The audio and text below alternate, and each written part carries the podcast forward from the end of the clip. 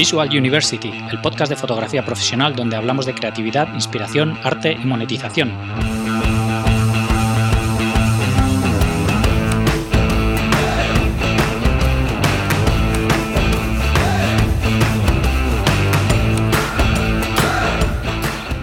Bienvenidos al episodio 85 de Visual University. Soy Gonzalo Manera, fotógrafo profesional, y hoy tenemos con nosotros a Nani Gutiérrez, fotógrafa especializada en retrato editorial y publicitario. En este episodio cuento también con Borja de la Lama y lo grabamos en casa de Nani, que muy amablemente nos invitó a su casa a tomar un café después de comer y terminamos pasando allí toda la tarde de charla. Hablamos de muchísimas cosas y creo que os va a gustar mucho esta entrevista. Antes de dar paso a la charla, quería comentaros que varios oyentes me habíais pedido alguna forma de apoyar económicamente el podcast. A los que me habéis escrito os lo agradezco profundamente ya que lleva mucho trabajo preparar cada episodio. Así he creado una página para poder hacer donaciones al proyecto, que pueden ser puntuales o recurrentes del importe que queráis. Para hacerlo, ir a visualuniversity.com barra donar, que también podéis encontrar el enlace en el menú principal de la web. Además, he creado un enlace a afiliados de Amazon que con solo pinchar en el botón que hay en la página principal de visualuniversity.com puedes hacer cualquier compra en Amazon y a mí me darán una pequeña comisión sin ningún gasto extra por tu parte. Os agradezco mucho a todos el apoyo para seguir sacando este proyecto adelante. Y por último, además de las donaciones y las compras en Amazon, podéis apoyarme compartiendo el programa con alguien a quien le pueda interesar y dejando valoraciones en iTunes y en iVoox. Esto hace que más gente lo encuentre. También podéis escuchar el podcast en YouTube y Spotify. Me encantan vuestros comentarios y sugerencias, así que no dejéis de escribirme. Y ahora os dejo con Nani Gutiérrez. Bienvenidos a un nuevo episodio de Visual University. Hoy tenemos con nosotros a Nani Gutiérrez. ¿Qué tal, Nani? ¿Cómo estás? Muy bien, gracias. Y también a Borja del Álamo. ¿Qué tal? Muy buenas. ¿Qué tal? Pues nada, muy bien. Que bienvenida. Bienvenidos a vosotros. Qué gustito teneros. Que para todo el mundo que no te conozca, cuenta quién eres y a qué te dedicas. Bueno, quién soy no importa, pero a qué me dedico sí. bueno, pues soy fotógrafa. Quiero decir ahora, que ya me siento así como más poderosa para decirlo, que básicamente retratista. Yo me siento bien con las personas. Y nada, trabajo mucho para la editorial y public. Así que ahí estamos. ¿Y por, y por qué dices que ahora te sientes cómoda? Porque antes no... Es la edad. Sí. Es la edad. Antes, yo creo que en un mundo nuestro donde nos movemos, la fotografía y tal, estás bueno, yo por lo menos estaba un poco perdida, no sabía muy bien por dónde andaba, hasta que ya creo que un poco con la madurez o las canas, que para algo sirven, pues te vas dando cuenta cuál es tu sitio Sí. y ya dices, no, no, no, si yo lo que hago son retratos. O sea, 2.0, pero retratos. Bueno, y, y también te lo tienes que creer, ¿no? Tenemos muchas veces lo del síndrome del impostor que empiezas a hacer fotos y dices, pero ¿quién soy yo para estar aquí haciendo esto? no?". Bueno, yo eso lo tengo menos porque yo creo que lo he tenido bastante claro desde hace mucho tiempo. O siempre he tenido claro que me quería dedicar a la imagen, entonces no es tanto el síndrome del impostor, pero mm, yo siempre he estado bastante perdidita porque no, he- no he estado muy dirigida. Entonces, desde que era pequeña siempre estaba con una cámara, todo esto, pero, mm, pero no sabía muy bien hacia dónde. Entonces estudié imagen, después, bueno, luego lo cuento bien, pero eh, siempre he tenido una, una cámara. Entonces, sí, para mí hacer fotos es natural y es una cosa que me gusta y disfruto. Pero no sabía hacia dónde exactamente o por qué hacía las cosas. Entonces, ahora sí puedo llegar a decir que hago las cosas de una manera determinada por algo. Yo creo que es la, la única diferencia. Sí. Las ganas. Ya está. Experiencia. Ya Sí, está. sí, el proceso, ¿no? El haber- proceso. el haber pasado por él muchas veces y haberlo depurado también, ¿no? Y Sí, es un proceso más personal casi que profesional en mi caso, bueno, supongo que en el de todos, pero el, eso, el trabajando, darte cuenta, o sea, aparte de donde te lleva un poco el, el camino, ¿no? De los encargos que te hacen y tal, donde te sientes más cómodo, donde no. Entonces, pues hay cosas que al final somos todos un poco arla todo al principio, pero hay cosas que se te dan de manera más natural. Y yo creo que todo ese proceso es donde te vas dando cuenta de, de forma natural hacia dónde tiras tú, ¿no? Y son tus intereses y, y está igual pasa mañana os digo que soy otra cosa, pero el día de hoy. Vamos claro, claro. No sé, como Sí. pasa mañana hago canguros. Hombre, yo creo que Pero- además con. Bueno, nosotros lo hemos hablado alguna vez, ¿no? No sé si fue con, con Pablo o con alguien que, que según vas mm, creciendo y madurando, ¿no? Como que tu fotografía también crece y madura. Debería. Y hay veces que incluso vuelves un poco a los orígenes, Sí, ¿no? A lo que Pedro. empezaste Sí. a hacer. Sí, es verdad, fue, fue Pedro el que nos lo dijo. Sí, sí, eso es un clásico, porque al final, pues, a mí me, me pasa eso por, te digo, por el encargo, que al final te, te riges mucho por lo que te piden y llega un momento que tienes que, que parar y decir un momento, espera, voy a buscarme a mí y muchas veces la forma de encontrarte es volviendo a tus orígenes, volviendo a esas fotos que hacías al principio que habías desechado porque Mm. no, porque es un amateur, porque tal, y muchas veces ahí hay parte de tu esencia que son mucho más fresquitas, no tienes tanta técnica y, no, y estás haciendo fotos a tu prima la del pueblo, pero muchas veces tiene esa frescura y dice mucho más de ti que las últimas fotos maravillosas con personajes estupendos que tiene más técnica que otra cosa. Y Mm. pierdes un poquito la frescura. A veces que, que volver atrás está muy bien, Sí. aunque digan que no. Yo creo que sí, yo creo que también. Sí, yo creo- en mi caso, por ejemplo, creo que he perdido mucha frescura con el ordenador. O sea, a mí me ha, me ha matado disparar conectado a un ordenador.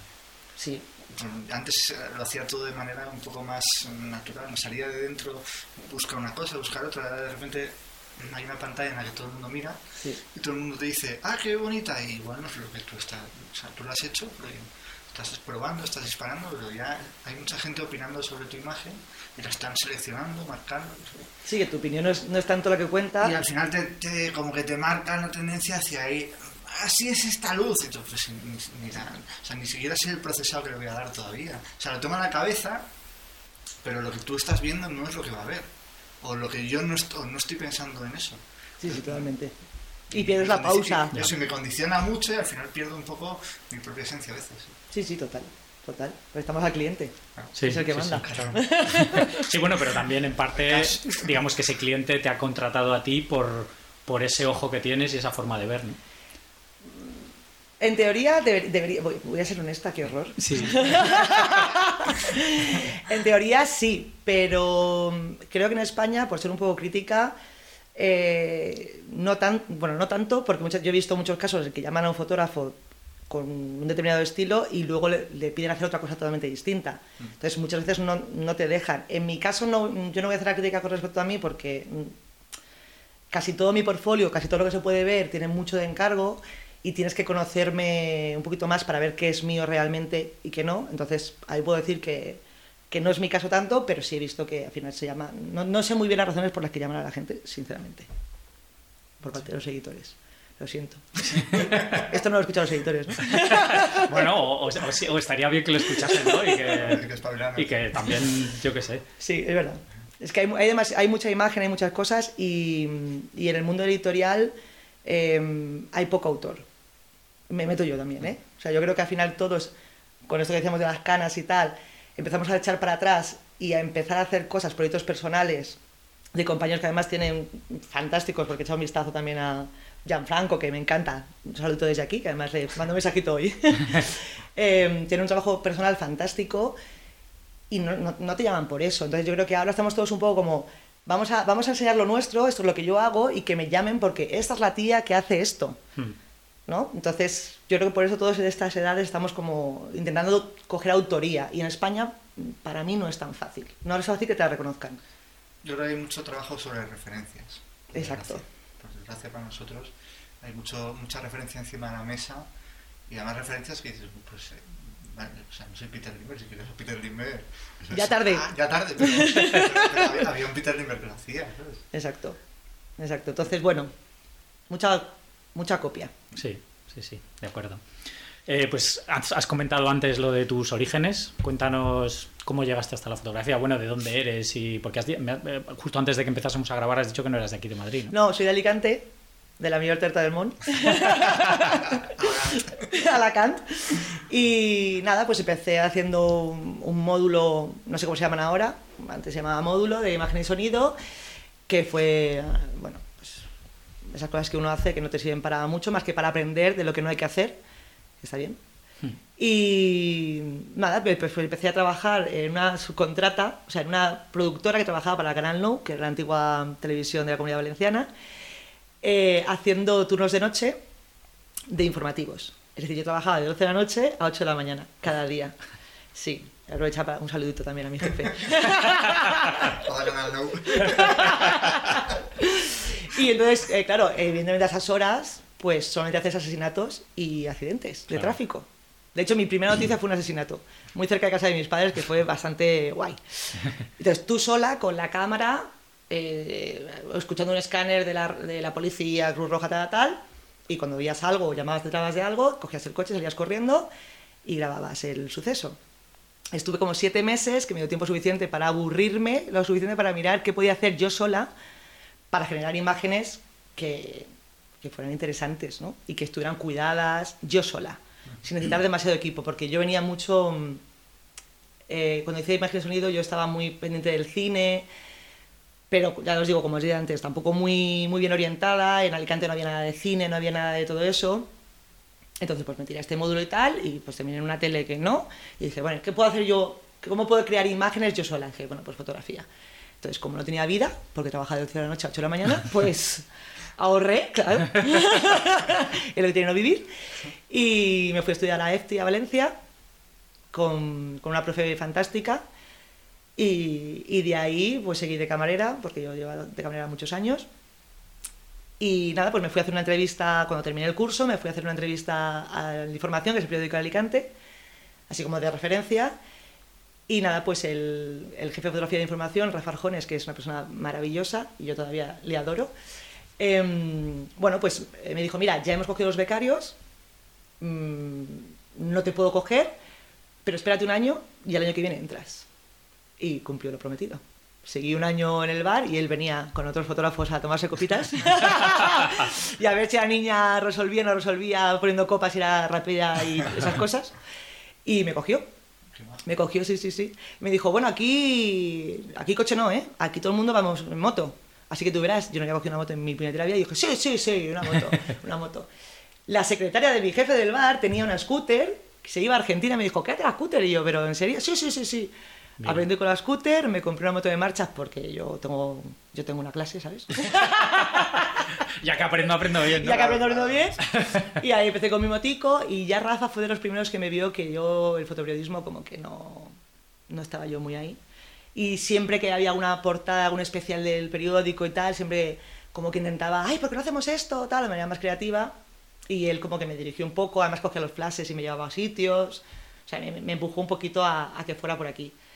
Y después me vine a Madrid y currar, currar, currar. Me metí en una cosa de Big Venta, que era una, una historia de tipo by Bit, de esto que. Sí.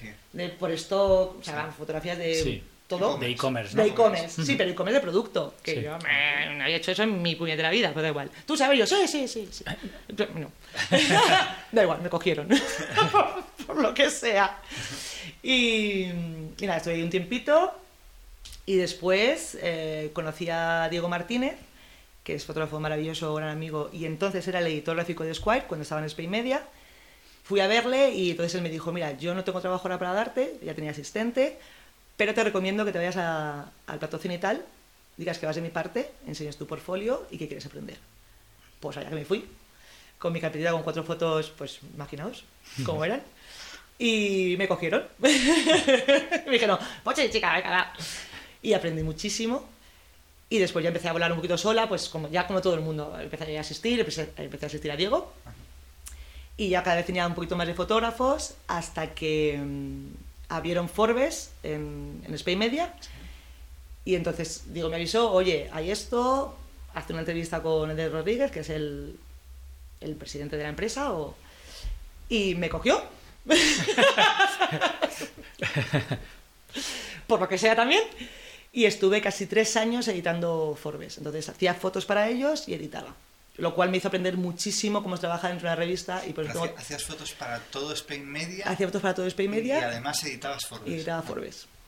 Más, evidentemente había más colaboradores, más compañeros a los que yo llamaba, mm.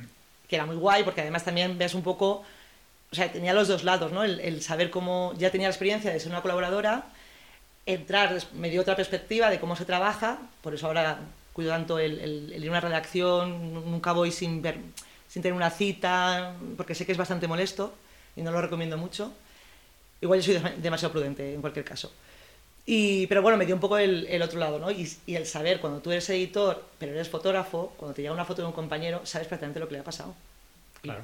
¿Sabes? Entonces, no, yo nunca he hecho una llamada de esa foto, no. no. O sea, primero que siempre que he llamado a gente, a gente fantástica, con un perfil maravilloso, y después, evidentemente, si yo te mando a un bar a hacer a un CEO, que es un señor estupendo, maravilloso, pero con unas características físicas un poquito más complicadas, con unas um, características de luz ese día complicadas, etcétera, etcétera, y me llega una foto, yo sé que has dado lo mejor de ti y es lo que se podía hacer. Siempre las fotos siempre han sido súper publicables, pero evidentemente no vas a traer la portada del Vogue, claro. porque no, no es. Entonces, bueno, y después ya salí de Forbes y, y volé libre. Bueno, me echaron a volar, también lo digo, ¿eh? no voy a decir que me fui yo, no es cierto, me echaron. Pero nos echaron a todos, entonces por ahí me, por ahí me libro. De hecho, después seguí colaborando con ellos, ¿sí? tengo muy buena relación con Spray Media y, y seguí colaborando con ellos y seguí haciendo portadas con ellos, pero bueno, ya desde mi puñetera casa, que no está mal tampoco, ¿eh? Y aquí estoy, hablando con vosotros. Bueno. Intenta resumir, no sé si lo he conseguido. Muy sí, bien, sí. muy bien, muy bien. Sí, Oye, y, y- y, entonces, ¿qué diferencia ves en- entre la parte de, de fotógrafa y la parte de editora? Porque ahora tú has vivido las dos partes. Sí, Y, ahí, y son muy distintas. O sea, hay, hay- hay una en la Sí. que tú produces y hay otra en la que eh, en realidad estás viendo el trabajo producido de otros. Sí, pero yo soy muy mandona. Entonces, eh, como yo tuve la suerte de empezar con Forbes haciéndose, eh, teníamos muy claro, empecé con, con Ángel Perea como director de arte, que es maravilloso, ahora está director de arte de, de Traveler, de Vanity y de GQ en Condenas, que es una suerte que le tengan, y está ahora también con Fer Vallespín, que fue mi segundo director de arte. Em, empezamos juntos, entonces yo tuve la, la suerte de poder empezar el número y plantear el número estéticamente con ellos de cero. Entonces teníamos muy claro que no queríamos que se pareciera a Squire, porque era una referencia muy potente en Spain Media, eh, con un estilo muy de Diego Martínez, que, es maravilloso, pero no tenía que ser igual. Y además yo trabajaba para él también al mismo tiempo, con lo cual teníamos que distinguir. Y una revista en la que nos pasamos el día fotografiando señores con corbata, porque señoras hay pocas, y con corbata menos. Entonces quisimos dar una estética desde el principio muy distinta. Entonces yo buscaba mm, todas las localizaciones lo más bonitas posibles, eh, si tenían un ventanal para facilitar el trabajo de los fotógrafos mejor. O sea, estaba muy metida en el proceso y después ahí iba el compañero y hacía lo que podía, porque muchas veces Sí. evidentemente no se podía todo por intercambio, entonces todo ese trabajo de localización y tal lo hacía yo. Entonces el fotógrafo, evidentemente no hay tiempo para, he dicho antes lo de la autoría, en este caso que es una foto una entrevista, no da tiempo a llamar a un, a un autor para hacer lo que él, él sabe hacer porque, porque es inviable.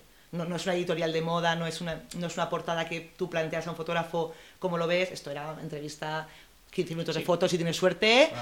Y y, a tu puñetera casa. Y entrégamela ya que mañana cerramos. Entonces estaba ya todo muy dirigido para que la revista tuviera una estética determinada. Entonces, bueno, pues entonces de ahí a- a- algo salía un poquito, un poquito, un poquito mío. Por lo menos que fuera un poquito bonito. ¿Y te influyó de alguna manera todo ese trabajo en tu, en tu fotografía? Porque digamos que todo eso, o sea, digamos que eh, todo ese trabajo que hacías ahí era pensando en, en, todo eso, en todo ese diseño y todo esto que hacías de la revista, ¿no? Entonces, tú ya también sabías el tipo de fotos que buscabas, Sí. que supongo que también influiría en tu propia fotografía, ¿no? Sí, yo siempre he sido muy de falsear la luz natural. O sea, a la gente le encanta la luz natural, a mí me encanta la luz natural. Creo que hay que entenderla primero para poder falsearla, evidentemente. Pero yo he estado en sitios así como muy oscuros, al final la falseas bastante bien. Hmm. Y sí tenía muy claro que quería que fueran fotos muy luminosas. bueno, hay de todo. Yo que me estoy viendo y dirá, pues yo tengo aquí informes y está todo oscuro oscuro. Era- pero bueno, la intención era que fuera lo más luminoso posible, porque ya te digo, porque eran señores, bueno, pues eh, no tan atractivos para el público, no que no fueran guapos, pero que no, no es un personaje muy conocido, con lo cual había que Sí. envolver, digamos, que hacer el paquete bonito. Claro. Entonces, pues que fuera un sitio bonito, que, que tuviera bastante luz, huir de los flasazos, que era una cosa que yo creo que ha vuelto, o no se ha ido nunca, no lo sé, que se usaba demasiado desde mi punto de vista, entonces quería dar un aspecto bastante más natural a la fotografía, un poco más casual, aunque estaban todos evidentemente retos como palos y con los brazos cruzados normalmente, pero bueno, a nivel de luz, eh, que fuera un poquito un ambiente más, más natural o más naturista dentro Mm. de eso, que es un poco lo que yo hago al final. Ahora volvemos a ver mi portfolio pues tampoco, pero bueno. Eso es toda la idea. Sí, sí. Después cada uno que opine. y bueno, ahí vamos. Pero bueno, no sé. No sé, tengo ahí un montón de Forbes si quieres verlos. que los he guardado. Para que me oiga. Y ¿Y ahora en qué andas? Pues ahora, eh, bueno, estamos en la pelea como todos, es un poco a, a la, a la búsqueda de- del cliente nuevo, porque, como decía antes, como yo creo que estoy en proceso de evolución, eh, creo que personal, toda- no, no sé si todavía se ve en mi foto, porque me cuesta mucho dar un paso para atrás y, y ver con, con realmente con un poco de objetividad si se me nota el proceso o no. Pero como mm, mi chico me empuja mucho a esto también, pues estoy ya por fin en mi proyecto personal, que es como la, la primera vez, tengo 40 años y es como de si era ahora, ¿no? y entonces estoy como muy contenta porque ahora mm, eh, las frustraciones que tenemos los fotógrafos, o creo que to- todos los, los que estamos en este tipo de profesión, pues al final siempre es como que, joder, te da la sensación de que no, no estás lo suficientemente eh, expuesta, no te ven suficiente, no publicas eh, tanto en una revista estupenda, ¿no? Siempre parece que el compañero hace más cosas que tú, o es cosa mía, no lo sé. El, el empezar con mi proyecto personal me da la tranquilidad de, de, bueno, pues la parte creativa la tengo cubierta, Mm. los otros encargo y hago lo que tú me digas hasta que, bueno, ya demuestre, o sea, de, de manera, como, no sé, más factible que esto es lo que yo hago. Después probablemente me llamen y no me dejen hacerlo. No lo sé. Y, y estoy muy contenta porque va de, es, es de comedia, o sea, con, con humoristas, personaje, por supuesto, un retrato muy limpito, muy... Esto no se me ve, pero estoy poniendo comillas. Abedón, ¿vale? Esta cosa como blanca y personaje, blanco y negro, cosa que yo, vamos, no pensaba que me fuera a ir a blanco y negro porque no Bueno, soy... web hay cosas de esas. Sí, es verdad que sí que las hay, pero no, no, no eran intencionadas. Yo creo que era una cosa como que ves que la foto funciona, luego hay una cosa del editor que, eh, que es como de, blanco y negro funciona, pues es una mierda, da igual, ponle y negro. Pero, y no sé, como que este, esto lo vi así, como era algo... eh, Quiero hacer comedia, pero no quiero contarte el chiste. Ujú. Entonces, cuanto más sobria haga la foto, más, más limpio está el chiste y más te dejo a ti que, que Sí. te rías de él, ¿no? Yo Claro. creo que va un poco por ahí. Claro. Y, pero bueno, llevo siete, me quedan 15.000. Eso- Lo malo es que nunca tienen fin, ¿no? Estas cosas, claro. Nunca, nunca acaba, nunca acaba. Pero bueno, ahí andamos, ahí andamos. Y mientras tanto, pues como todo, ¿no? Pues llamando a puertas, oye, que mira, que ya no soy la que hacía este retratito al panadero en 15 minutos, que ahora estoy haciendo producciones mejores, que míralo. Porque lo bueno de conocer gente es que te reciben, lo malo es que te reciben pensando que haces lo que hacías hace 10 años. Claro. Esto es un hándicap también. Y el que no te conoce, pues no te contesta los mails. Entonces. Pero bueno, no me voy a quejar, que estamos muy bien. Vale, la cosa, ¿no? Vamos muy bien, vamos muy bien. Sí, sí, Cuando justo. acabe el proyecto ya lo cuento. Sí, justo te iba a preguntar eso, que cómo hacías para mm, esa búsqueda de clientes de, de trabajo, ¿no? Que vas como todos, ¿no? Con el portfolio. Por el y- portfolio. Pues siendo un poco pesada, no sé si, si soy mucho, mm, poco. A veces me da la sensación de que soy poco pesada, porque es verdad que com- como, he estado dentro de la, de la redacción, que es lo que hablábamos antes, pues sé que importunas bastante, y no apetece, ¿no? Porque todo el mundo estamos llamando y no apetece, aunque yo siempre recibo de todo el mundo, tengo que decir. Os lo digo así cerca de- del micro. y, pero bueno, tampoco quieres ser pesada, entonces bueno, pues al final mandas mails, mandas portfolios, si tienes suerte de que te reciban, pues estupendo, vas allí, pues enseñas y si tienes suerte. Eh, También es verdad que el papel, sea, que las ya lo sabemos, sea, que aquí lo sabemos todos, es que Sí. cada vez hay menos dinero, entonces somos muchos fotógrafos, yo creo que en España hay mucha, mucha calidad, mucho, mucho complejo y mucha, mucha calidad. Y entonces no, no hay sitio real económico para todos. Es que, es, no sé. O sea, a lo mejor está escuchando un estudiante de fotografía y es como... La has hundido la miseria. La debo de hundir. O, o piensa, no, es que yo soy el siguiente Peter Limber y entonces yo sí. Sí. Pero esto pasa con los actores. O sea, el 99% de los actores españoles están en paro y sigue habiendo estudiantes de, de interpretación. Entonces, Sí. bueno, la vocación es la vocación y uno tira por donde, Sí. Por donde le lleva el alma o lo que sea. Sí. Entonces, bueno, pues ahí vamos, como todos, en la, en la lucha. ¿Y todo es editorial lo que buscas? ¿O buscas también comercial?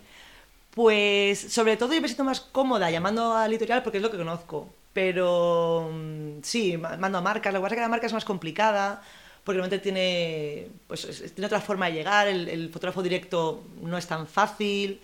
Bueno, tengo que decir que luego mi, que, que mi producer me mata. Que ahora por fin tengo, bueno, pues eh, estoy dentro de The Producer, que, que lo lleva Irene Paz, que es maravillosa.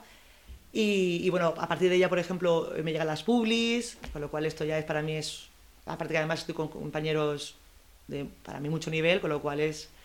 Es como, ay, qué bien, bien, estoy en esta liga. Entonces, por ahí la publi, pero luego creo que tengo que abrir más a- al extranjero. No sé cómo, no sé muy bien cómo se hace, la verdad. Si te soy Por lo honesta. que dijo Pablo Curto también. Sí. Que hay un momento en el que te tienes que abrir y Hmm. empezar a, a trabajar o buscar metas fuera. ¿sí? Sí, es que no me quedan puertas. O sea, creo que las he desgastado todas. O sea, he llamado muchas veces a lo mismo y no se me ocurre. O sea, es que al final llevo tantos años haciendo editorial que de repente no se me ocurre. Y digo, "Oye, ¿y a quién más llamo yo? ¿Sabes? Es que cliente directo normalmente va por agencia o por productora. Sí. Claro. No sé. y, y, en España funcionan bien los, los representantes. Bueno, yo no tengo, o sea, Irene, yo siempre digo como representante y tal por, por hacerlo más fácil. Realmente nosotros somos, como un colectivo creativo, Irene es como la, la, la capitana del barco, eh, ya lleva mucho tiempo, muchos años en producción y de hecho la encargada del, del Revelate de Barcelona, que se trabajo en Madrid, entonces una tía muy puesta en fotografía y ella, bueno, pues ella me ofrece, o sea, a mí como otros compañeros, de- dentro de, de las publis que ya le llegan. Mm, pero representante como tal no sabría decir. Voy a decir, O sea, voy a decir a Irene que llame para que no lo cuente. Claro, o sea, en realidad no hace ella una búsqueda activa de clientes nuevos, sino que más bien cuando le llegan a ella producciones ofrece portfolio. No lo tengo muy claro.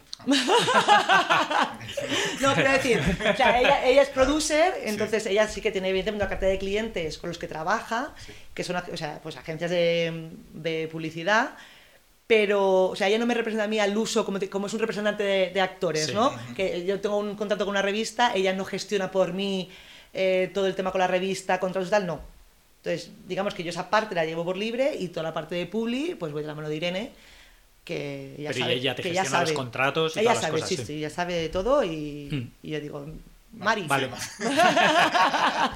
pues esto es así, esto es así, evidentemente ella me pregunta, la tarifa pues siempre se habla, pero al final yo creo que un equipo es, es no sé, júntate con gente que sabe más que tú, ella sabe mucho más que yo, Claro. y yo muchas veces le digo, di tú la tarifa, es que, Claro. Y delegar las cosas que es a que ella yo se no dan bien, claro. Digo, si tú lo ves bien, Mm. Pues, pues para adelante, es que no tengo ni idea. ¿100? ¿1000? Es que no lo sé. Entonces eso lo lleva ella y yo le digo, pues vale. Bueno, es lo mejor, ¿no? y ya está, sí, pero en el resto, digamos que representantes de fotógrafos tampoco conozco tantos, ¿tú conoces? No, pero veo que hay muchos fotógrafos que tienen representación. Pero sobre todo en el mundo de la publi, ¿no? Más que... eh, sí, editorial. En el- por lo menos los de moda, casi todos tienen representación. Sí, es verdad. O por lo menos lo ponen en sus webs. Sí. Y por eso pregunto, porque no sé hasta qué nivel funciona eso. O sea, yo trabajo con fotógrafos que no lo, han- no lo han necesitado y por eso no sé hasta qué punto funciona. Hmm. Porque con los que he trabajado siempre han ido por libre y tenían tanto trabajo que es que ni siquiera necesitaban a una persona que fuera clientes nuevos porque no les daba el tiempo. Claro. Claro. Pero yo creo que muchas veces hay muchos fotógrafos que tienen un representante justo para lo contrario.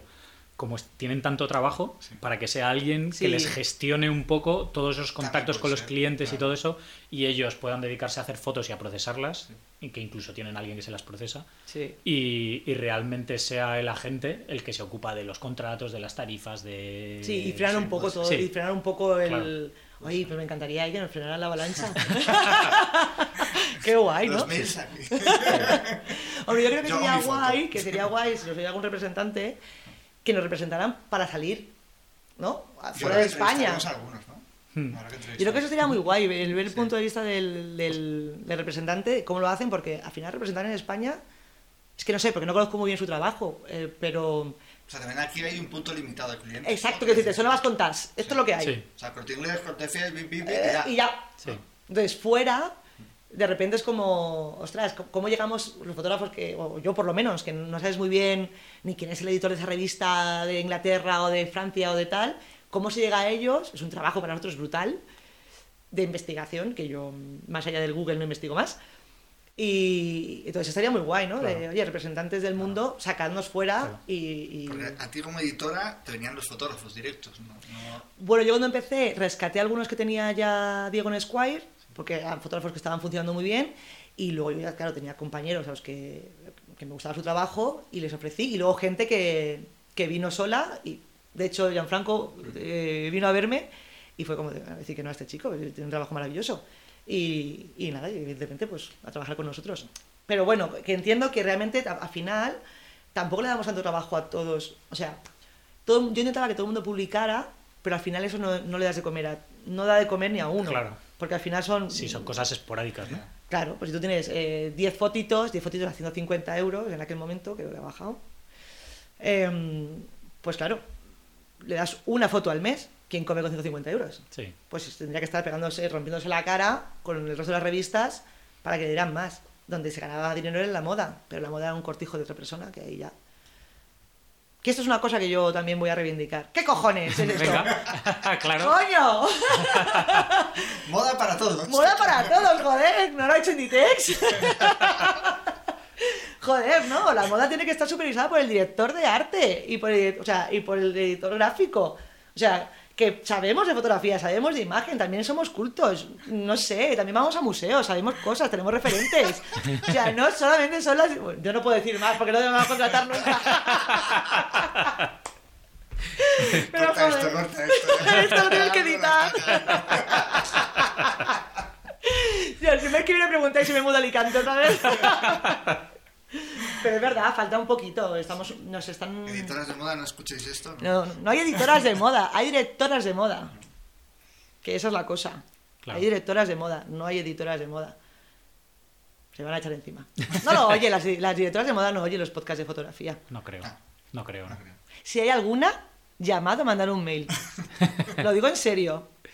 En serio, Somos en serio. chavales muy majos. Sí, Somos sí, súper sí. Trabajamos muy bien, la verdad. Claro, ¿no? Y, y dando vuestro feedback, que yo qué sé, lo mismo podemos llegar a un acuerdo. Claro, sí, sí. Es verdad. Pero es muy curioso porque, y ahora fuera de coñas, y va a ser otra crítica, estoy muy zasca hoy. Bueno, yo soy muy así, en realidad. Em, me hace mucha gracia porque para mí uno de los referentes ahora en moda, y, y ya te digo que yo soy un- bastante más retratista, un poco como se entiende en Estados Unidos, me acabo de echar aquí una flor, Em, o sea, como el valor que le pone Estados Unidos al retratista no se le da en España. Para mí, Bueno, en general a casi todo. en general casi todo, es verdad. Pero joder, macho, que es que Annie Leibovitz es retratista, que es que Abel no es retratista. O sea, mm, Martín Soler, que decir, hay muchísima gente, Hasman, que sobre todo hacen retrato. Y voy a decir una cosa. No hay casi fotógrafos de moda que estén en el Museo de, de, de Retrato de Londres que no sea, que no, no hayan pasado por ser retratistas por encima de otra cosa. Es decir, que los que están ahí, que se les puede considerar fotógrafos de moda, es porque principalmente son mm, Claro. fotógrafos de retrato también. O sea, todo lo que hizo Avedon con las supermodelos de los 90, con la campaña de Versace, esto no sale de nada. Claro, o sea, todo lo que hay- pueda haber de Avedon, de Testino, de tal, en, en Londres, en el museo, es porque es- son retratos, no porque se les considere fotógrafos de moda. Exacto. Entonces esto es un poco como... como O sea, el valor está muy por encima de- eh, el del retratista que el de moda. Sí, ah, pero aquí, mm, Aquí no. Aquí es al revés. O sea, aquí, yo creo que aquí retratistas que no existe, no se entiende. O sea, no sé que, que seas como súper autor, entonces tú mm, trabajas con galerías de arte, mm, te mueres de hambre, mm, sabes, esas cosas como muy de, joder, que yo soy de izquierdas y a mí me gusta vivir bien. Cojones. Pero ve- venía a decir esto porque eh, eh, para mí esto lo que decía de, de una re- referente de moda es el Vogue Portugal, absolutamente, y Vogue Portugal está haciendo unas portadas que se te va a la cabeza que todo el mundo aplaude en España, que no se atreve a hacer aquí nadie. O sea, en serio, y que no lo estoy diciendo en plan de no, porque mis propuestas son las mejores y llamadme a mí y tal. Que no, que no, que, que yo entiendo que a mí no me llaméis. Pero no entiendo que aplaudáis una cosa que no os atreváis a hacer. No lo entiendo. Pues mira, lo, lo hablé el otro día con un amigo mío que está en Estados Unidos y le dije exactamente lo mismo. Dije, oye, Vogue Portugal es la hostia y nadie se atreve a hacerlo en, en- O sea, el único que podría parecerse o que hubiera tenido esas narices habría sido en su día Vogue Italia, y ya ni eso. Ni eso. O sea, sin Carla Sosani, ni eso. Y, y me dijo, es que eh, tienes que tener en cuenta que al final esto, por encima del arte, es un negocio. Sí. Entonces, por encima de. Pero es que el arte hacer es un negocio, ¿eh? Claro, pero Ojo. por encima, Sí, de, sí, hacer, claro. por, hacer, por encima de hacer un, un- un editorial artístico y, y unas fotos guapísimas artísticas, la ropa se tiene que entender. Y estamos en un, ahora mismo en un momento en el que el negocio está por encima del arte. Vale, y yo les planteo a esta gente que dice esto. Primero, el arte es negocio. Y después, yo creo que de verdad hay cobardía a la hora de ofrecerle algo a un cliente. Cuando tú a un cliente se lo explicas bien y haces un buen, eh, un buen dossier, le explicas el brief y tal, tal, lo va a entender. Pero tú te- primero, primero te lo tienes que creer tú Sí. para convencer. Eso es lo primero. Eso es lo primero, Porque sí. si no, Louis Vuitton no habría hecho, como ha hecho ahora, eh, un libro increíble con fotógrafos de Magnum. Louis Vuitton con fotógrafos de Magnum que no puede estar más alejado de la moda. Y coge Louis Vuitton, se gasta un pastizal y hace este libro maravilloso. Entonces, ¿son ellos o somos nosotros que no ofrecemos? Yo creo que somos nosotros. Yo te digo que yo he hecho propuestas que yo mm, sé que nunca han llegado, o sea, que se descarta desde secretaría. No, no, no. No pasa los filtros, no los pasa. Hay- porque hay- siempre hay alguien que tiene más miedo hay- que el hay nivel anterior. de filtros raro, porque eh, igual a ti no te cogen una idea o, o- o te miran como tú estás flipando y estás loco por querer hacer esto, pero le vamos a pagar el triple y una millonada a Martin Parr por hacer lo que sabe hacer. O Sí. sea, una cosa hortera, flasazo limpio, que no, o sea, me flipa el trabajo de Martín Parr, pero que tú lo propones en España y que te dicen, o sea, ¿qué cosa más fea estás proponiendo? Sí. Tú, pero ¿por qué le vas a pagar millones a Martín Parr? Y a mí me estás diciendo que eso es lo más hortera del mundo. Porque se llama Martín Parr. Claro, Claro. Es decir, ¿hay criterio? ¿O hay, no, o hay nombritis? Un poco de nombritis. Mm. yo creo. Claro, que es lo que digo. O sea, por eso digo que hablo de, de que no hay Teniendo en valentía. cuenta que Martín Parr es, o sea, me parece Claro, que yo, entiendo, yo entiendo que tú llames a Martín Parr y me llames a mí. Eso, por supuesto. Porque para este señor ha demostrado con un montón de años de carrera y está ahí. Pero no hay ojo para ver, que no voy a hablar ni de nosotros. Un chaval que de repente digas, hostia, un chaval con veintitantos años, que de repente te tiene un trabajo increíble o, o te manda una propuesta súper creativa. No voy a decir ni loca, porque no, la- no tiene por qué ser todo loco. Pero sí como muy creativa, dando una vuelta, no te vas a atrever. No le das la oportunidad porque este chico no tiene, o esta chica no tiene nombre. Claro. No sé, o a lo mejor Sí. como tiene 20 años lo ves muy fresco y como yo tengo 40 es que no ni una cosa ni la otra. O sea, ni soy Martín Paz ni tengo frescura. No lo sé. Igual es que estoy en la época equivocada. o en el Luego- país equivocado. Luego creo que también cada uno se hace su... su eh, creo que es, todo el mundo se hace su mundo aparte o se construye su carrera y, y normalmente muchas veces, por lo que veo, eh, tiene que ver con irse fuera y volver. Totalmente. O sea, ahí tenemos, creo que de los fotógrafos mejor cotizados en España, el Chema Yeste, se ha ido fuera, sino foto- fotógrafo de Magnum. Se ha ido De fuera, Magnum, Cristina de Miguel. Claro, se ha ido fuera Hmm. y ha vuelto siendo uno de los fotógrafos de moda más cotizados. Pero primero ha tenido que hacer Sí, sí. número fuera, Claro. eh, Vogues fuera. Y ahí es donde ha cogido el nombre, Claro. que es lo que decías tú hace un momento. hacer propuestas Sí. muy arriesgadas que ahora aquí eh, se las cogen como más suavizadas, pero se las cogen. Claro. Y entonces ya sí tienen un estatus alto. Sí, es que el refrán español es muy sabio. O sea, Pero que claro, na- na- nadie, es señor- nadie ha hecho su tierra, es ¿no? un señor que ha pasado por Magnum. Sí, sí, sí. Claro, que... pues joder, entonces no, no, no, no está tan mal el fotoperiodismo. No, pero si no, yo, por ejemplo, no sé hacer fotoperiodismo. Es que no sé. Es que yo hago lo mío, Mm. pero si tengo que pasar, o sea, es que no- el problema es que no hay un camino marcado tampoco. O sea, es como cómo llegamos a esto, cómo, o sea, pues, para los que nos están gustando, chavales, ¿cómo se llega a ser? Yo qué sé, Claro, pero, pero es que también no Cada- sé. Claro. cada uno Cada llega, cada uno por su camino. Claro, y hace y luego yo creo que es, un, es una profesión que tienes que tener mucho riñón económico. Y yo creo que los que no hemos tenido ese riñón vamos más lenticos. Amén. De que estoy teniendo, por supuesto, un talento o, o un gusto estético que a lo mejor, pues oye, para gusto los colores, ¿no? Pues hay gente que le gusta mi trabajo, gente que no. O, pues chica, pues, pues, pues como todo el mundo. Pero si no tienes riñón para aguantar, en una ciudad como Madrid o Barcelona, amigos, te va a hacer difícil, ¿eh? Hmm. Porque hasta, hasta, o sea, primero tienes que em, aprender, trabajar gratis, que te pagan una mierda, cobrar tres meses después de que se publique eh, esto, que esto puede ser seis, siete meses después de que has hecho la foto, pagarte el alquiler, que han subido mm, una barbaridad, etcétera, etcétera, etcétera, que has sabido de tus padres. Autónomos, autónomos, claro, eh. Seguro Sí, de sí. responsabilidad civil. Sí, sí, empiezas a sumar y sí, sí. Claro, entonces, ¿qué vas a seguir viviendo de tus padres si tienes la suerte? Claro. Si tienes la suerte y viven tus padres aquí en Madrid, claro, Exacto, o en Barcelona. pero si no- Exactamente. O tienen pasta para darte hasta los 45. Que, "Ay, no, papá, es que yo quiero ser artista. ¡Ah, mierda! Búscate un trabajo de ¡No verdad. quiero hija. trabajo de verdad, cabrón!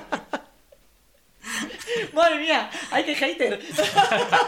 No, pero es verdad, a ver, es un trabajo difícil, ¿no? Que, y que lo que dices tú, que no es un camino como un abogado, ¿no? Que sabes que tienes que estudiar derecho y haces un examen o lo que sea, o médico, ¿no? Haces el MIR, tal, y ya está, ya eres médico, ¿no? Pero que para esto es... Al Es final lo que hayas estudiado es difí- eh, no vale nada. De hecho, mucha gente Y- no estudia fotografía Claro. y hay grandísimos fotógrafos. Eh, Yo no, yo no estudio fotografía, por ejemplo. Yo, O sea que...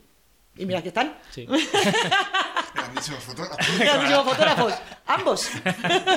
Entonces, Claro. que cada uno tiene su camino, ¿no? Entonces, Sí. es lo bueno y lo malo, ¿no? También que, que te tienes que buscar tú las vueltas, que es una de las cosas que intentamos hablar aquí, ¿no? Que que cómo ha llegado cada uno a dónde está. ¿no? Hombre, yo creo que lo suyo, o por lo menos la reflexión que yo hago ahora después de... Es que yo aprendo lento, también te lo digo, ¿eh? Pero, la- la- porque digo, coño, pues si yo llevo... ¿Cuánto tiempo llevo en esto? Un montón.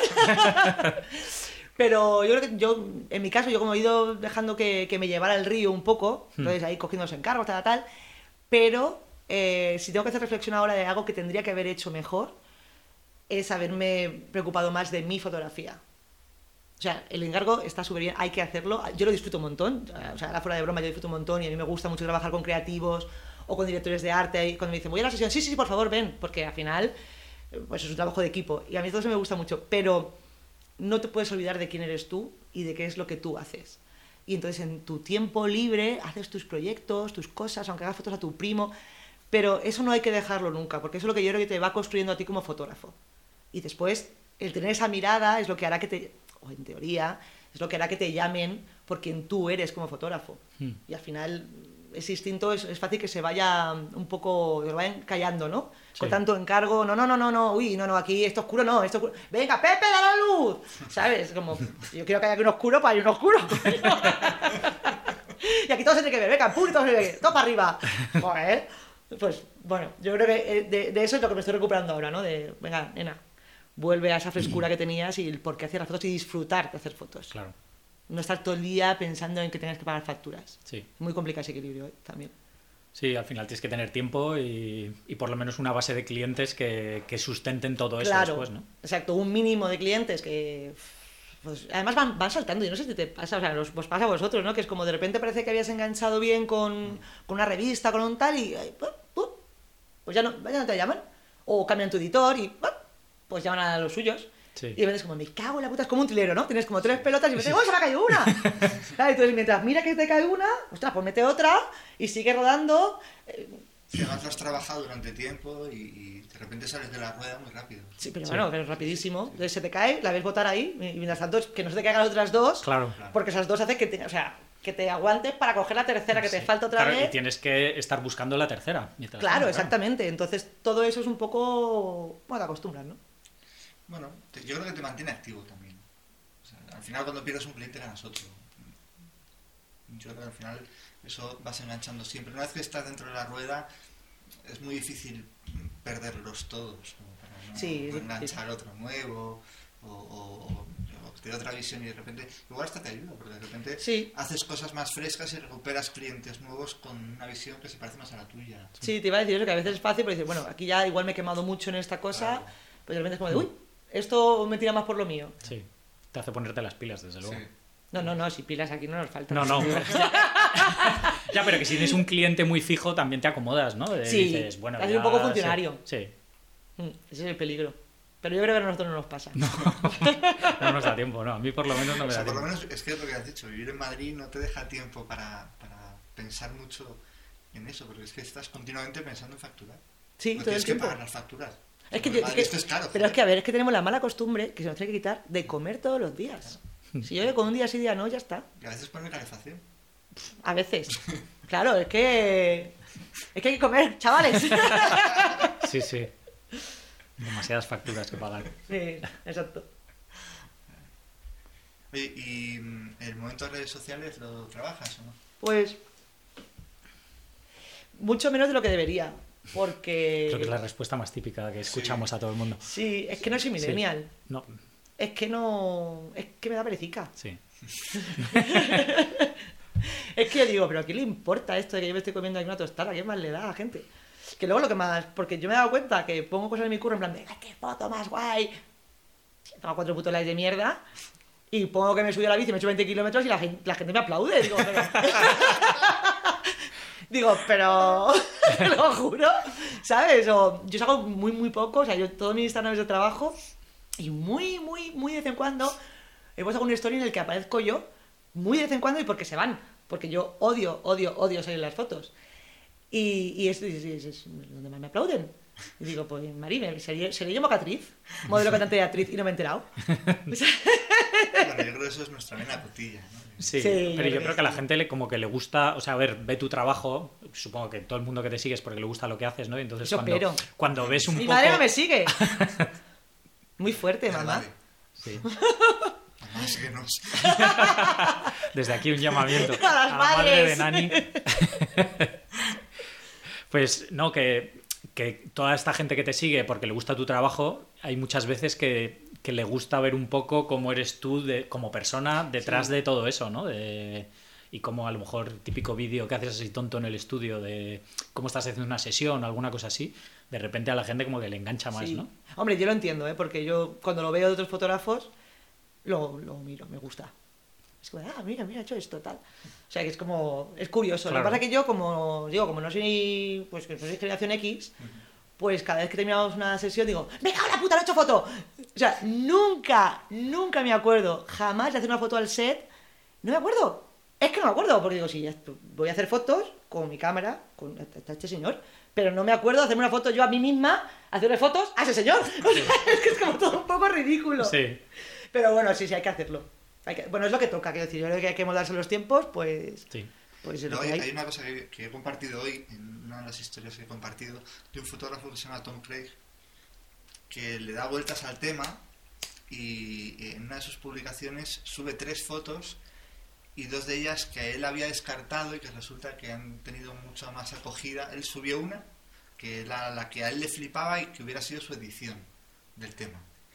Y que y él mismo dice, "Es- no me lo explico muy bien por qué pasa esto, pero yo subí una foto y no tuvo ni la mitad de repercusión de la que pensé que iba a tener.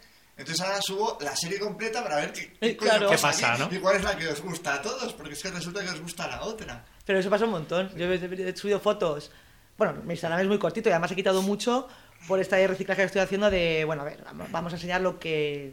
Lo que de verdad quieres enseñar. lo que de verdad quiero Claro. enseñar y, de- y creo que iré quitando más. Cuanto más tenga de personal, más iré quitando, porque, bueno, creo que es lo interesante. Pero vamos, que subí una foto en plan de, qué mona me ha quedado esta foto. Y luego subo otra como de, "Bueno, la voy a poner porque, bueno, está publicada, tal, toca. ¡Guau! Bueno, güey, que yo 300 likes, sumo, ¿eh? Ya está. ¿Sabes? Pero de repente es como de, ah, o sea, lo- que nosotros vemos y lo que la gente ve, bueno, pues es otra cosa. Y de cara a la industria, ¿tú crees que sí que tiene repercusión? eh, o sea, sí que puede ser un escaparate. O, Sí, sí, sí lo es. De hecho, yo creo que esta mañana haciendo una fotito, pues con o sea, un... editores, todo eso. tú Sí, la gente ve tu. Instagram, ya no te sigue en la web. Yo pago ahí el dominio religiosamente todos los meses. Yo creo que pago más que nadie, porque no lo entiendo muy bien. Yo- yo- mira, otra cosa no, pero pagar todo, ¿eh? Pero la tengo porque la tengo que tener, porque yo creo Sí. que hay que tener una web y un Yo contacto creo que y si tal. no, si no la tienes, al final quedas como un poco de amateur, ¿no? Sí, es un poco raro. Pero al final la gente viene a tu Instagram, ¿eh? Sí. O sea, yo cada vez que he ido a hacer una, pues una entrevista o un tal, lo primero que hacemos es meternos en el Instagram los unos de los otros. Sí. Tú Ah, vale, ya te tengo. co- como editora y como cotilla de Instagram. Por supuesto. Eh, Yo ¿te sigo muchos te gustan-. ¿Te gustan más los perfiles solo profesionales o los que mezclan con visión propia, con fotos de sets, con fotos de visión del propio fotógrafo? A mí me gusta mucho ver la parte de atrás. Sí, soy cotilla. En ese sentido. En el otro, no, o sea, cotilleos amorosos y tal, no, pero cotilleos O profesionales. sea, al final Instagram ser un reflejo de tu propio trabajo o también tiene que ser un poco eh, mezcla de trabajo con vida personal. Ah, no, tu vida me da igual. Vida personal, no, no, perdón, perdón, no quiero decir vida personal, me refiero a visión propia. ¿Visión propia te refieres fotográfica? Es Sí, claro, final sí, sí, Instagram me encantaría. subir fotos que en tu web no están. Eso Sí. me encantaría, O pero no, lo, pero no lo veo, pero no lo veo eso. Bueno, sí, mentira, sí que hay gente que pone mucho unpublished, tal, tal, tal. Sí me gusta. Sí, porque al final eh, no, estoy no te estoy viendo a ti, estoy viendo a tu editor, que está muy bien, y además el editor hará un trabajo fantástico porque tiene una revista que editar, que tendrá unos criterios X, y para eso un director de arte y un director, bla, bla, bla. Que puedo estar de acuerdo o no, pero es su puñetera revista. Pero yo quiero verte a ti, como fotógrafo. Mm. Y se gana mucho cuando ves a- al fotógrafo poniendo la foto que a él le gusta, porque sabes realmente por dónde va, porque veo si eres interesante o no. A mí sí, a mí sí, sí me gusta. O que pongas un poco el set, con quién trabajas, eh, verte, verte trabajar. Ah, Claro, lo típico. ¡Oh! lo típico que has desayunado. no es broma, pero, pero sí con quién trabajas, porque al final también el equipo que tienes también dice bastante de ti. Hombre, yo creo que además. El cuando- equipo humano, ¿eh? Sí. No la cámara que Ya, tengas. Sí, y yo creo que además cuando alguien te contrata, aparte de por tu trabajo, todo el mundo quiere saber cómo eres, ¿no? Si eres una persona con la que es fácil trabajar y Claro. todo esto, ¿no? Entonces yo creo que si pones stories y cosas ahí trabajando, pues al final es como muy representativo de quién eres y cómo eres, ¿no? Sí, totalmente. De hecho, eh, es muy curioso porque, claro, los que ya trabajan, como ya somos todos fotógrafos, pues no ves a otros fotógrafos trabajar.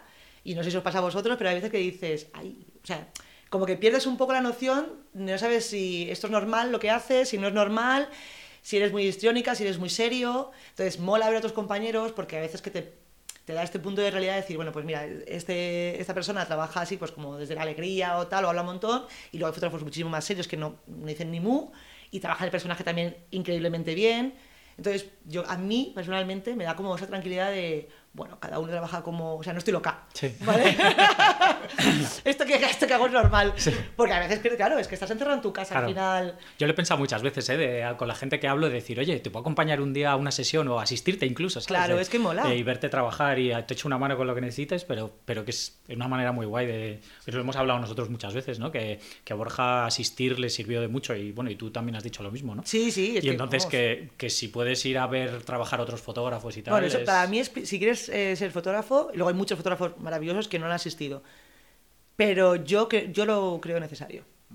Pero ya no solamente por técnica, por luces, por tal, que eso al final eh, No, yo se creo que eso, es lo, aprende. eso lo aprendes, ¿no? Al final. Pero saber cómo se trabaja en un estudio, qué tienes que hacer, qué no tienes que hacer es súper importante. O sea, cómo no tienes que hablar, entender, porque hay un clásico de, ay, mira, claro, este fotógrafo, si le monta la luz es el, el- el asistente, no tiene ni idea. Eso no es cierto.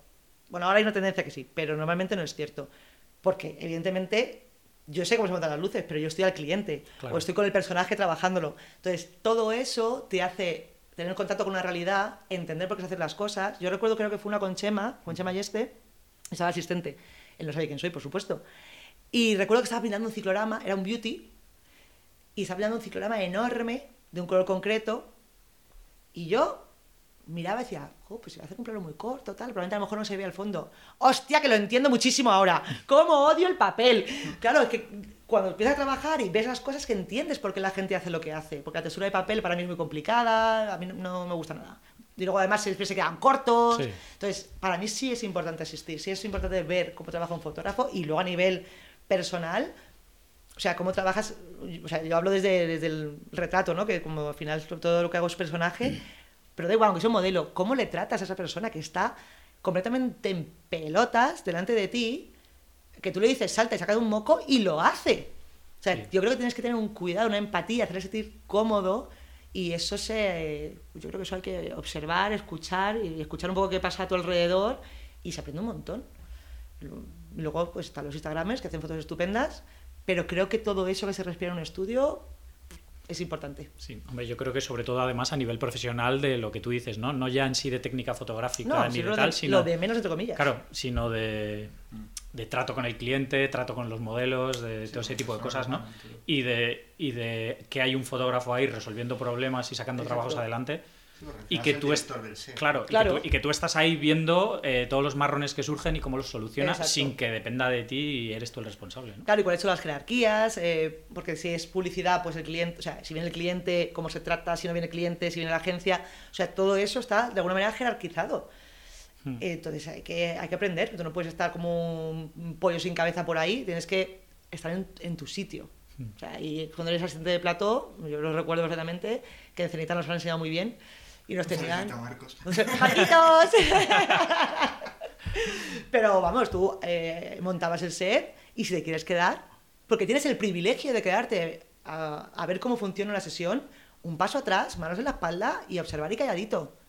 Y si te piden algo, vas, lo coges corriendo, sé lo más rápido posible, no metas mucho ruido, o sea, ese tipo de cosas, pues hay que tener un respeto. Y en mi primera asistencia fue con Javier Bayonral, casi me muero. De la, de la emoción, ¿eh? Porque yo no, ya ves tú, ya llevas sus asistentes y tal, y yo...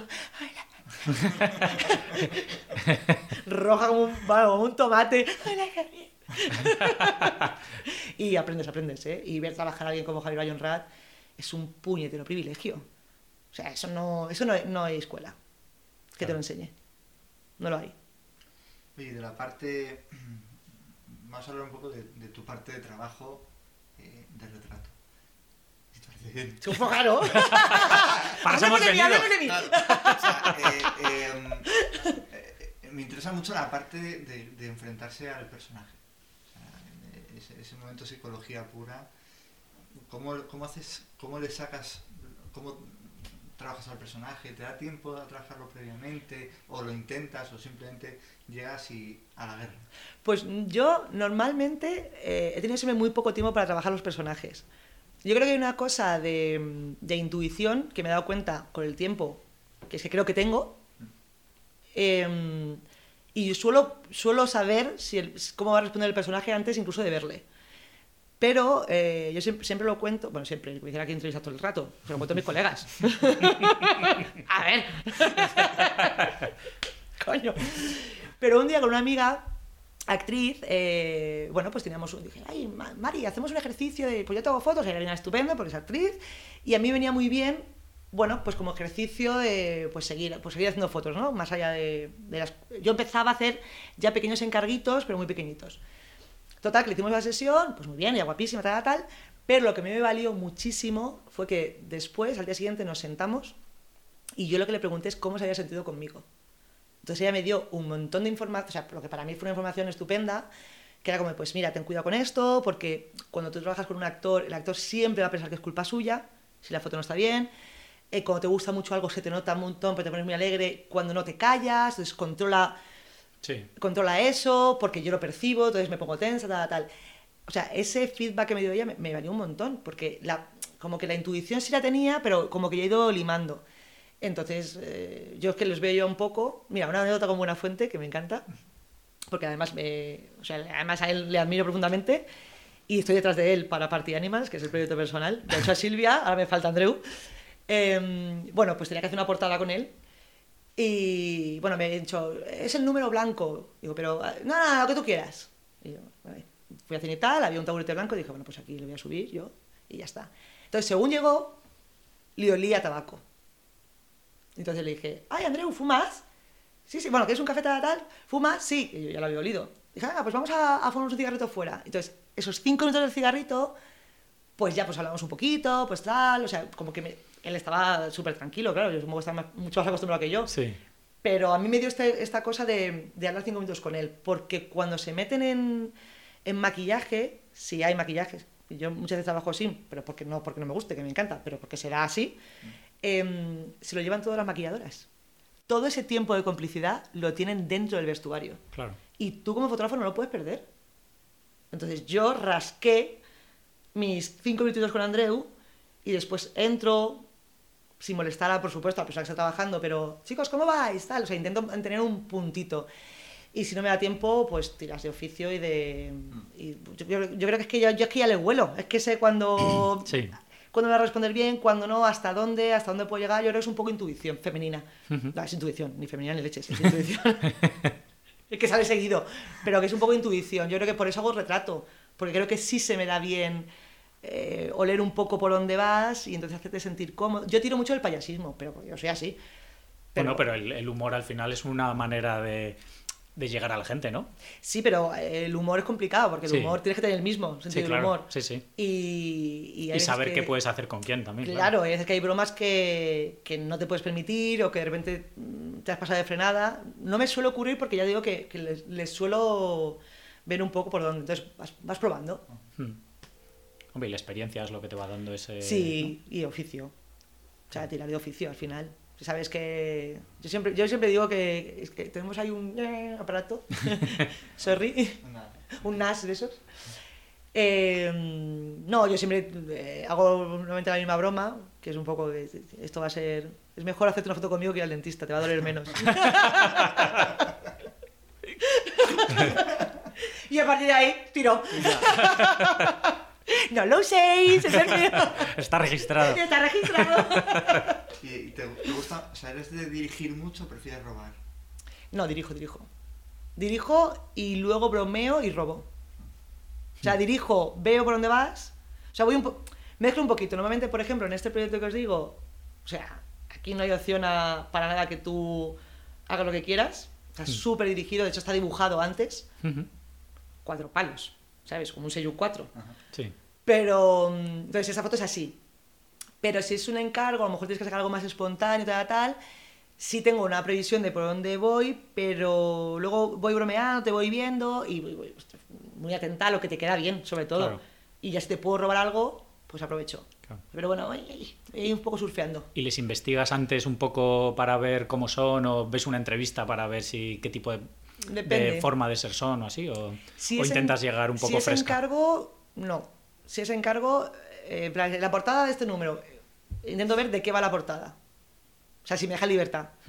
Y, hombre, mira a ver quién es- a qué se dedica este señor, ¿no? Claro. Esta señora. Pero no, no lo miro mucho. Si es personal, sí. Sí, porque entonces ya tengo que, o sea, tengo que sacar lo que yo veo de ti. Claro. Entonces ahí sí que me informo y digo, a ver, este por dónde va, tal, y que se te vea a ti y que se me vea a mí. Pero si es encargo, con la mínima información y luego más el tú a tú, ya voy por ahí voy surfeando un poquillo. Y al final es que te debes a la revista, entonces si la Mm. revista quiere que es que ese número va de corbatas, pues si tengo que ponerte una corbata en la cabeza, Mari, te la pongo. Claro. que me pagan. y por ahí vamos. Ay, por Dios. El mundo de las maris. El mundo de la Mari, yo quería mover todo el mundo, es horrible. ¿eh? Me lo pegaron hace muchos años y me pensaba, la pija esta. Pero no, no, no se llama la pija. Pero, pero el Mari no me lo quito. He llamado Mari a gente. A mucha gente llama Mari, que no correspondía. Luego seguro que se acuerdan de ti. Sí se Mira, mira, acuerdan, es sí. la de la Mari. Eh, Sí que se acuerdan. Ah, bueno, de hecho a Garrigues, que es la única foto que yo tengo marcada, lo único que yo tengo marcado de mi trabajo, porque fue la primera portada que hice, le pedí matrimonio. Esto es True Story. Me arrodillé para... Pero me arrodillé porque, porque me tenía que arrodillar para hacer la foto. Y dije, pues ya que estoy en esa posición, señor Garrigues, aprovecha para pedirle matrimonio. Fíjate que te dice que sí. me dijo que no. Te Me dijo que no, me cago en el.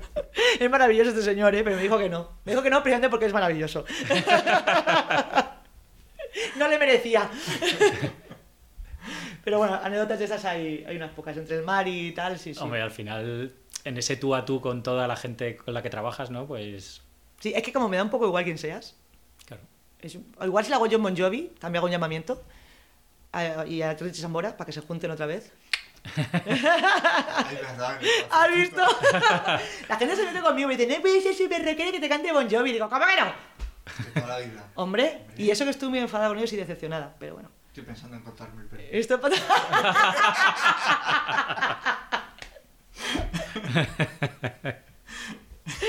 Ay, mira, ya hemos dicho John Bon Jovi y se me ha ido el hilo. Lo juro, no sé qué estábamos diciendo. La portada, John Bon Jovi, ¿por qué? De las anécdotas de... con la gente que has trabajado. Ah, bueno, pues eso, que, que- Ah, iba a decir que eso, que me daba igual. Que hubiera dicho, con- si fuera John Bon Jovi es otra cosa, pero que normalmente me da igual. O sea, tú estás igual de bien, creo, de bien, igual que tiene algo que decir. Pero estoy igual de tranquila con el panadero de la esquina, que es un señor estupendo, maravilloso, que le van a hacer una foto por una cuestión determinada, de lo que sea, que el tema va, que hacer a, a Tommy Hilfiger. que, que lo hice en Nueva York y es que me da igual. Pues yo creo O sea, que voy a currar. Entonces, Claro. Mari, estate quieto. Pues yo creo que eso es importante también, ¿no? Que al final, Sí. al que le estás haciendo la foto, eh, como tú comentabas antes de tus gestos y todo esto, que él los interpreta, ¿no? Que tú le trates de tú a tú o le trates como una estrella, eh, también esa conexión es muy diferente, ¿no? Sí, yo creo que sí. Vamos, es que o sea, nunca me lo he planteado en plan serio porque es que no me sale. Es que me das igual. porque yo vine aquí a hablar de mi libro. No soy fan, no soy fan. Claro, claro. No, y No, si, soy, si soy fan, porque he hecho como una fuente, ya le dije, Ay, lo siento, soy muy poco profesional, pero es que me encantas. y me hice la foto con él porque digo, es que, Mari, es que me la tengo que hacer, porque me encantas, pero cuando estás trabajando, y nos pasa a todos, pues es, hostia, hacer la Sí, foto. sí, sí. O sea, hacer el encargo, entonces es hacerle sentir lo mejor posible a, a que tienes enfrente, porque al final tienes que, desde mi punto de vista, pues crear un, pues como diría este em, Robert De Niro, un círculo de confianza. Claro, donde él esté cómodo y que si tú en un momento dado le dices que se rasque la oreja con el dominique, lo haga, porque sabe que no le vas a, a hacer a nada ridículo, ni te vas a reír de él. Entonces, yo procuro tener esto y lo hago desde un tú a tú, porque entiendo que es como somos personas todos. Entiendo que tú Sí. tienes más dinero que yo y eres más guapo, eso sí, pero, pero aparte de eso, también cagas. Sí. Claro. Entonces, bueno, intento llevar esa normalidad, yo qué sé. No sé. Hmm. A veces, bueno, suele salir bien. Hombre, yo Hasta creo ahora no que... se me ha quejado nadie. Bueno, pues eso es... imp- Y te siguen llamando, No, ¿no? Y además, niños, criticar siempre por la espalda, que yo no me enteré. Se raja la espalda de toda la vida. Con tus colegas en el bar. Que ahora hay mucho hater así que pone todo en Instagram y en Twitter, eso, claro, eso Twitter no tengo, y todo el mundo venga ahí vociferando las críticas, chico. En el bar con tus colegas, que es lo normal, ¿no? Sí. Yo lo hago así. ahora cuánto vayáis. Mira, Gianfranco, que estos son gilipollas. Mira, oye, tío, que yo no sé cómo te has dejado hacer esta mierda. Dos veces, además. es que me asoca, ¿eh? Y tú que has visto las, eh, las revistas desde mm, los dos puntos de vista, desde dentro y desde fuera, eh, ¿cómo es el futuro del papel? Y, y casi, casi hasta de la fotografía. Uf.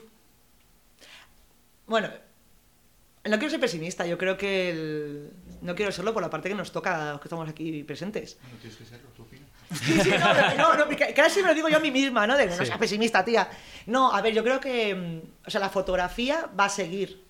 Quizá el formato cambie. De hecho, ya, ya está cambiando. Eh, o sea, ahora todo es redes sociales, todo es súper instantáneo y eso está ahí. Otra cosa es que nos paguen menos porque digan que es web, cuando se ve mucho más. Eso es otro tema. Pero cuando la repercusión real Sí, es es mucho más mucho mayor. potente, es mucho mayor Sí. en, en redes sociales, en web, que en papel. Sí, que lo compramos nosotros mismos. Para ver quién trabaja. pues así. Y, y- y cuatro churros o cuatro churras. ¿Sabes? Es así. Pero yo creo que va a quedar como algo necesario, ¿no? Como de coleccionista, algo que te va a dar caché. Yo creo que al final el papel, pues cada vez se compra menos. Mira los periódicos. Los periódicos, si es que al final, ¿quién se compra un periódico?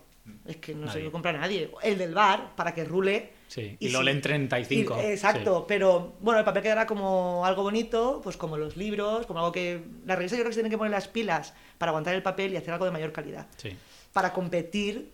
Es que claro, es un bombardeo. Claro, yo creo que, yo lo he hablado muchas veces con todas las revistas que trabajo y eso, que creo que la- el papel tiene que quedar para algo más atemporal, Claro. o sea, que no sea un contenido de consumo de veo esto, me hablan de no sé qué crema nueva que han salido, no sé qué, que dentro de dos meses está obsoleto, sino que va a quedar o debería quedar en, Sí. mi, en mi idea, ¿no? Para algo más atemporal, algo que, que realmente tengas ganas de comprar y, y conservar, ¿no? Exacto. Y, y todas esas cosas más del momento en la web, que Claro. es perfecto, que lo ves, lo encuentras al momento y ya está. Por ¿no? eso decía que, que que- en papel hay que- yo creo que ponerse un poquito las pilas para Hmm. hacer algo realmente de calidad que tú quieras tener. Sí, Porque al final acaban todas en la basura. sí, Y es una pena. Y, y hay que reciclar. sí. Sin embargo, la- las producciones digitales eh, todavía van, por lo menos en España, van un poco lentas. Pero O porque. no, o no les dan, o sea, la- las propias webs de las revistas eh, aún son un poco flojas y, las, y el dinero que invierten en producción digital eh, es mucho menor que el que invierten en papel. Pero porque yo creo que nos resistimos al cambio. O sea, Mm. nosotros mismos, porque al final las redacciones son muy jóvenes, pero no dejan tener pues treinta y tantos, cuarenta y tantos, que es una redacción muy joven, Mm. pero no somos millennials. O sea, Sí, y no, lo digo con complejo, sino que venimos de otra generación donde estamos un poco eh, aferrados al papel porque es lo que tiene calidad y, y no opino lo contrario, pero es que tenemos que adaptarnos. Entonces, y luego los números están ahí. Entonces, si el impacto real y, y, y apre- o sea, y acostumbrar al cliente que lo que tiene que pagar es el digital, porque realmente es donde lo que llega a la gente. Sí. Y a mí no me gusta que mis fotos se vean en digital. Dicho lo cual, ¿eh? porque evidentemente tú no tienes ningún control sobre lo que la gente, o sea, Sí. lo que está viendo, ni en un ordenador, ni en un móvil, el filtro que tengan puesto, Sí. no tienes control, pero la realidad es que las ven ahí.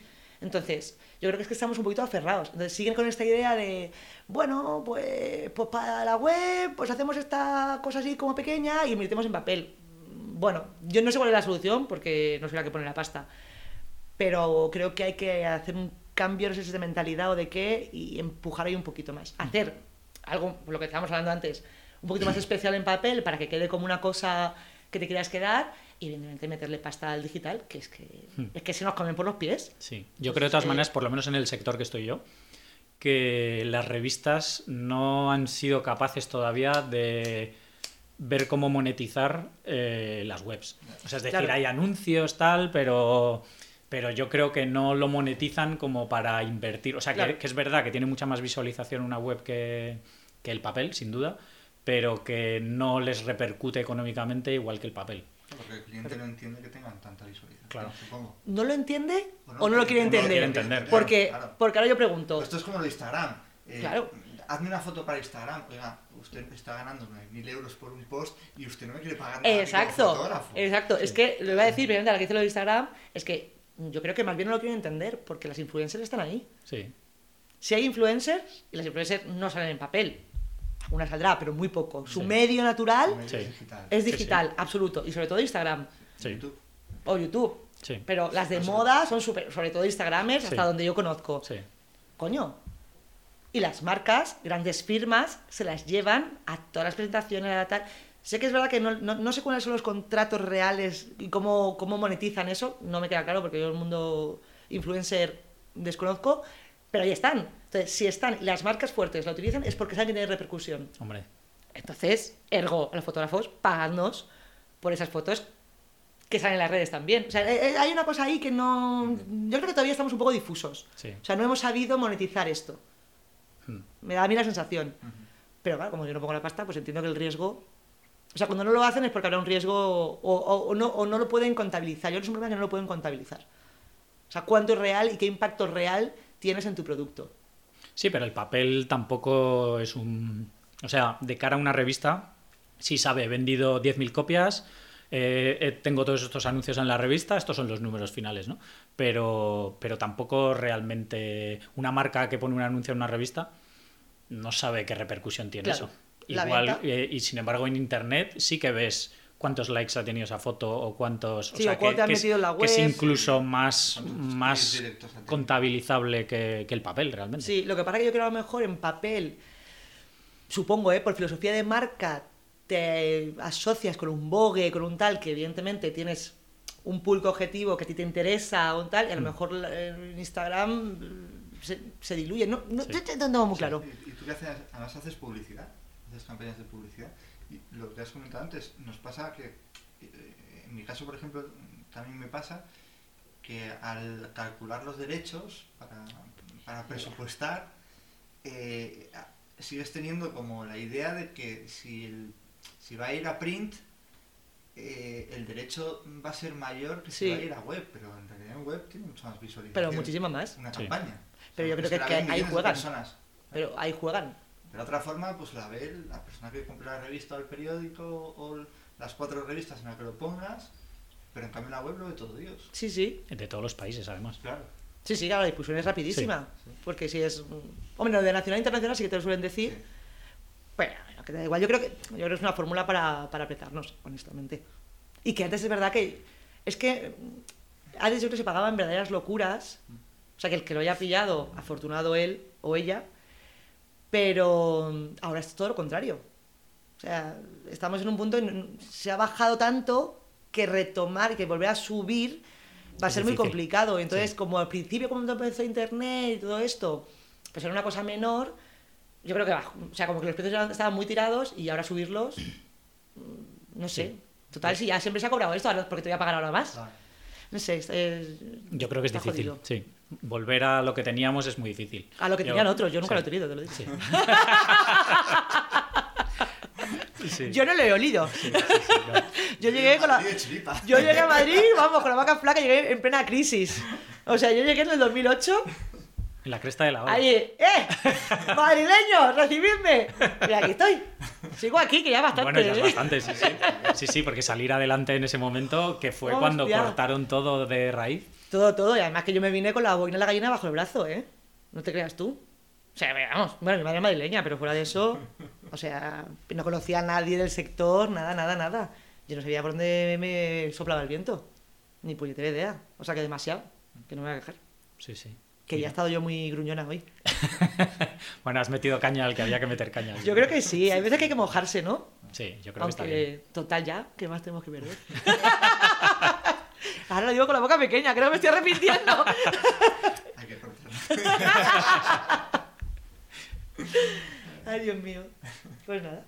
Pues nada, eh, no sé si tienes alguna pregunta más. Yo creo que Sí, hemos hablado un poco de todo, sí, ¿no? i- Igual algún consejo, porque ya hemos hablado de, Sí. de tanta gente que empezaba y ahora los fotógrafos que vienen detrás, que nosotros estamos en una generación distinta, pero ahora viene mucha gente por detrás. Mucha, mucha. Eh, consejos que les puedas dar, tú que has venido desde cero a, a- Y además que has, vi- y, que no era la tuya. y que has vivido los dos lados, además de, Sí. de la fotografía, digamos. Hombre, yo, para mí el mayor consejo, igual esto es porque cada uno pone en el otro lo que está viviendo, es que no se olviden de ellos. O sea, que, el que- o sea, que hagan encargo, por supuesto, pero que hagan fotos, que disfruten de fotos y que no se olviden lo que quieren contar. Si quieres contar algo, que yo particularmente no tengo nada que decir al mundo, así como en especial. Yo más allá de contar chistes, que es lo que me encanta. Pero se puede hablar, ahora fuera de coña, se puede hablar mucho, mucho, mucho de muchas cosas mediante el humor. Que es una cosa que yo reivindico bastante tomando café con mis colegas. pero se puede contar muchas cosas. Pero bueno, no olvidarte de quién eres o por qué haces las fotos o cuál es tu visión. O por lo menos encontrarla, porque yo creo que un chaval comenta, aunque nos comen, ¿eh? porque yo que como he sido muy lenta, igual lo he encontrado ahora. Hay chavales con 20 años que flipas lo que hacen, Sí. que lo tienen clarísimo, que evidentemente evolucionarán, pero que, que te quedas alucinada. O sea, que hay gente Hmm. muy potente que viene detrás. Sí. bueno, pues que se agarren a lo que son y, y luego, evidentemente, hagan el, el encargo que tengan que hacer con la mayor profesionalidad posible. Pero que lo suyo no lo dejen de lado. Porque al final es lo que te hace como fotógrafo. Vale, y ahora, otra pregunta. Eh, esto es una confesión también. ¡Ay, Mari! A ver. Hace algunos años, eh, un amigo mío me dijo, vete a ver a Nani, cuando yo ya cuando me puse por libre, me dijo, No me eh, vete a ver a. Nani y enseñarle tu trabajo. Eh, que ahora está en un punto en el que igual te puede dar trabajo. Y me acojoné y no fui. ¿Por qué? ¡Te ha quedado curro! Que si daba trabajo a todos los que pasaban por ahí. A cualquiera, a cualquiera le curro. Entonces, eh, para los que les pueda pasar eso, que estén empezando, o sea, ¿qué consejo les das para que se acerquen a las revistas? O, o sea, ¿cómo, ¿cómo contactan con ellos? ¿Cómo enseñan portfolio? ¿Qué deberían enseñar? Yo creo que, o sea, primero tienes que cont- o sea, saber a quién tienes que... Además, es que esto, esto que voy a decir muy cutre, pero yo me iba a los kioscos que tienen todas las revistas, te abre la revistica, te hace fotos, ahora como todos tenemos móvil inteligente, te hace fotos a todas las manchetas, o sea, todo el staff, Sí. y luego, Mari, te hace ahí una guía de a todos los mails y a por ellos. Y sobre todo, intentar tener una cita, sí o sí que te vean. Porque o, mandas el, el dossier está muy bien, pero reciben muchos mails y no, no- Lo normal es que no te hagan caso. Intentar que te vean. Llevar lo más parecido que a ellos les pueda gustar o les pueda encajar y llevar siempre tu trabajo personal. Siempre. Aunque a ti te parezca una chorrada, aunque te parezca, aunque te dé miedo, porque además es un pudor llevarlo personal, porque es un poco como si las braguitas. Hmm, O sea, claro. tienes que llevar las monas. Pero hay gustos para todo. Yo creo que hay que llevar el trabajo que tú crees que encaja en esa revista, por supuesto, porque al final, Claro. evidentemente, sino de que, y da igual, y si no lo tienes, lo que tú haces, lo tuyo, lo tuyo, lo tuyo siempre. Si además encima, pues eres más listo que yo, que yo no lo he sido, pues de vez en cuando mandas una tarjetita, tal, por Navidad, pues la mandas a la redacción, se van a acordar más, si la foto es bonita, a lo mejor hasta la poner en el ordenador, no sé, pero hay que ser pesado, hay que llamar y hay que, o sea, te tienen que ver. Porque Sí, ¿tú, tú a crees tú- que el, ¿tú crees que el tú a tú es muy importante? Ah, yo lo he entendido porque a mí me han cogido en muchos sitios que yo no tenía ni puta idea y me han cogido porque me han visto. Hmm. Igual por cara de imbécil, pero... Pues esta pobre chica. ¿no? Ah, Esta política, igual no da subvención. y me han cogido por eso. Y estoy aquí flipando. Bueno, pero funcionar Digo, funciona, es ¿no? que la tengo. Y no, y han visto mi foto esta que estoy bizca y han dicho, cogedla. No, pero yo creo que cuando te ven en persona, no sé, siempre tienes esta cosa que, además, si tienes muchas ganas, se te va a notar, Sí. eh, se te ve un poco pues, si eres prudente, si no, si eres un sabiado. Mira, yo una vez, precisamente a un chico, por todo lo contrario, jamás le llamé, eh, estábamos en Forbes, y entonces me pide cita, le digo que sí, por supuesto, y le recibimos el director de arte, Ángel, que no se va a acordar, y yo. Y el tío jamás me miró a mí. En ningún momento se dirigió a mí. Todo el rato hablaba con Ángel. Y yo pensaba, "Te llama- Estás apañado. la que te llama soy yo. Espera, no, la que no te va a llamar soy yo. Evidentemente nunca le llamé. Es decir, cuando tú ves a alguien, tampoco tiene un trabajo, o sea, si hubiese tenido un trabajo remarcable, eh, no soy tan Te hubieses tenido que aguantar, No claro. soy tan mezquina y le habría llamado. Hmm. Aunque bueno, hay mucha gente muy buena como para llamar al, al capullo de turno. Sí. Pero, ¿qué decirte? Cuando tú ves a alguien de tú a tú, pues le ves las ganas, le ves Sí. tal, fluyen cosas, te puede contar pues ideas que él tenga o tal, que, que de repente te dan una oportunidad. Dices, Hmm. mira, este chaval, qué majo, qué ganitas tiene. Pues mira, no tiene mucho curro, pero de repente, mira qué chispí. Ea. Hmm. Y te dan una oportunidad. O sea que, dar la brasa, chavales. Y a nivel comercial igual. y a nivel comercial, la brasa con cuidado. Hmm. La brasa con cuidado, porque ya el cliente yo creo que es... Bueno, ¿no? pero siempre hay, siempre hay un. O sea, si vas a una marca, siempre vas a llamar al, pues, al encargado de marketing o alguna cosa así, ¿no? Que también Sí. estará un poco acostumbrado a ese mismo proceso, ¿no? A ver, a ver trabajo de fotógrafos porque no serás el primero que les contacta. Sí, pero yo creo que la marca, no lo sé tanto, ¿eh? Aquí ya me, me lanzo un poco a opinar desde donde me gusta a mí, que es el podium de la ignorancia. Pero, vale, es una hostia. Yo me subo ahí y digo, venga, os voy a hablar de esto, que no tengo ni puta idea. Pero a mí me da la sensación de que ese señor de marketing, pues un señor más de cuentas que otra cosa, que, que está completamente en- encasillado en, en- en lo que respira la marca, en la idea de marca, tal, que si tú vas con tu proyecto personal sobre sexo, drogas y rock and roll en tu barrio, lo mismo flipa. Hmm. ¿Sabes? O sea, no sé que sea un editor, un director de arte, como de repente súper guay, que los hay. con mucha visión, con mucha visión, digo, hostia, este tío tiene algo. Pero si no, probablemente diga, este chalao. ¿Qué me cuentas? ¿Sabes? No sé. Yo ahí con cuidado. Pero ya os digo que me he subido al podium de la ignorancia, o sea que podemos borrar esto. Que eso no, no hace falta que lo sigáis. Claro. Niños, no, si es mi consejo. Hasta aquí el programa de hoy de Ilustres Ignorantes. Pero a ver, hago otro llamamiento. Vamos, por favor, mm, al señor Corona, llevadme a Ilustres Ignorantes. Sí, yo doy mucho juego, con Susi Caramelo. Que quiero yo hacerme un, un té con, té con Susi Caramelo, que me encanta. Bueno, la tengo, la tengo, ¿eh? Para party. Sí. No la he hecho todavía. Susi no va a oír esto nunca, igual le mando un mensajito para que lo escuche. Pero hombre, sí, sí, hay que hacer algo grandes conmigo. A mí esta mujer me ha conquistado forever. Creo que es porque igual, es igual de bruta que... Bueno, es bastante más bruta que yo. Pero vamos ahí, ¿eh? Muy bien, pues nada, eh, yo creo que muy bien. ¿Dónde puede la gente seguir lo que haces? Supongo que... Pues en Instagram, Instagram ¿no? Nani Gutiérrez barra baja foto con PH. Yo tenía la costumbre de poner foto con F de España, que decía yo. Pero, claro, F de España. Pero, pero no me seguía ni Perry Mason por lo de la F de España. Y dije, pues me voy a hacer international. Y entonces ya me he puesto fotógrafer y me sigue la misma gente, pero quedo mejor. y en nanigutierrez.com y todo es Nani Gutiérrez, lo que sea. Muy bien. Con I latina de Italia. Que digo I latina, la gente pone Y. No, el español Nani. I latina de Italia. Muy Nani bien. con I latina. Pues Pues nada, eh, mil gracias por, por esta vosotros. charla y por el café. Pues eh, a vosotros, me lo pasa fenomenal. Qué bien. Tengo hasta calor y todo. Adiós. Adiós. No se acuerdan de mí. Algunos editores no tenéis que escuchar. No, exactamente. O sí, que se pongan las pilas. Claro. Muy bien, pues nada, muchísimas gracias. A vosotros. A vosotros. Bien, esto ha sido todo por hoy. Quiero dar las gracias a todos los que hayáis escuchado hasta el final y especialmente a Nani por acogernos y habernos dedicado este rato. Entrad en visualuniversity.com barra 85 para ver la web y redes sociales de Nani. Si os ha gustado el episodio, por favor, dejad una valoración en iTunes que me ayuda mucho a que más gente encuentre el podcast. Un saludo y hasta la próxima.